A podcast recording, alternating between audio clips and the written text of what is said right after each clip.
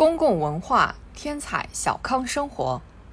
不久前，在良渚古城遗址申遗成功一周年之际，首个杭州良渚日启动。全覆盖的 5G 信号、琳琅满目的文创产品、创意市集等，让古老文化遗产融入现代生活，生动讲述中华文明的故事。近年来，随着科技不断发展，云展览、线上直播等文化活动突破时空限制，进一步拓展了公共文化服务的覆盖面，为人们带来触手可及的文化体验。习近平总书记强调：“文化兴，国运兴；文化强，民族强。”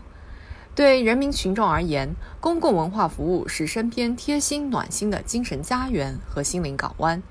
文化生活奔小康，既需要文化市场的繁荣，更需要公共文化服务的不断发展。新冠肺炎疫情防控期间，和图书馆有关的一则新闻感动了无数人。在广东东莞打工的湖北人吴桂春，给东莞图书馆写下一则留言，称图书馆是他这些年生活中最好的地方。许多读者也纷纷留言讲述在图书馆度过的美好时光。这则引起巨大反响的暖文，生动诠释了公共文化服务对于普通人的意义和价值。不分年龄、性别、地域，不论收入、学历，不管是本地居民还是外来务工人员，公共文化服务都一视同仁，免费开放。近年来，零门槛、均等化、普惠制的公共文化服务，如同阳光，无私地照耀着所有人。公共文化服务建设的持续深入发展，为十四亿人文化奔小康打下了坚实基础，使亿万群众读书看报、观影听戏、唱歌跳舞、打球健身等基本文体需求得到保障。今天，我国广播电视综合人口覆盖率接近百分百。所有行政村都建有农家书屋、电子阅览室和文化活动室。今天，在很多地方，图书馆的图书可以像外卖一样，手机下单，快递到家。在边远牧区，大功率无线网络二十四小时为群众提供免费下载服务。在云技术的支持下，群众在家可以像点菜一样选择自己感兴趣的文化活动。即便在疫情防控期间，许多博物馆、美术馆和图书馆的云展览、云借阅也在提供服务。提质升级的公共文化服务，极大提升了群众的获得感和幸福感，成为小康生活不可或缺的一部分。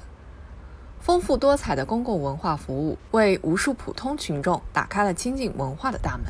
他们中的许多人，平生第一次看到了真正的国宝，第一次拥有了一张借书证。着眼于满足群众精神文化新需求，我国大力推动文化领域供给侧结构性改革，交出亮眼成绩单。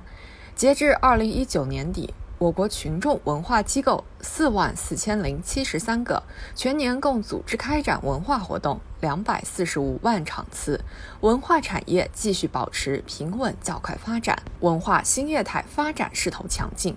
从家门口的城市书房到乡村的农家书屋，从博物馆、美术馆到艺术节、戏曲节、旅游节，再到云课堂、微讲堂等。公共文化服务坚持以文化人，以文育人，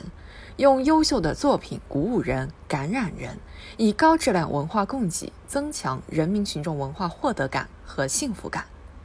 今天的中国文化产品的生产能力强，文化产品非常丰富。通过公共文化服务，让更多人享受到了中国文化繁荣发展的成果，让更多的普通人能够徜徉于书海。纵情于艺术，为中华文化的博大精深而惊叹，成为民族自信心和自豪感的重要滋养。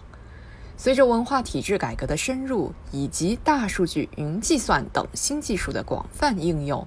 公共文化服务将更加丰富多彩，为全面小康筑牢文化根基。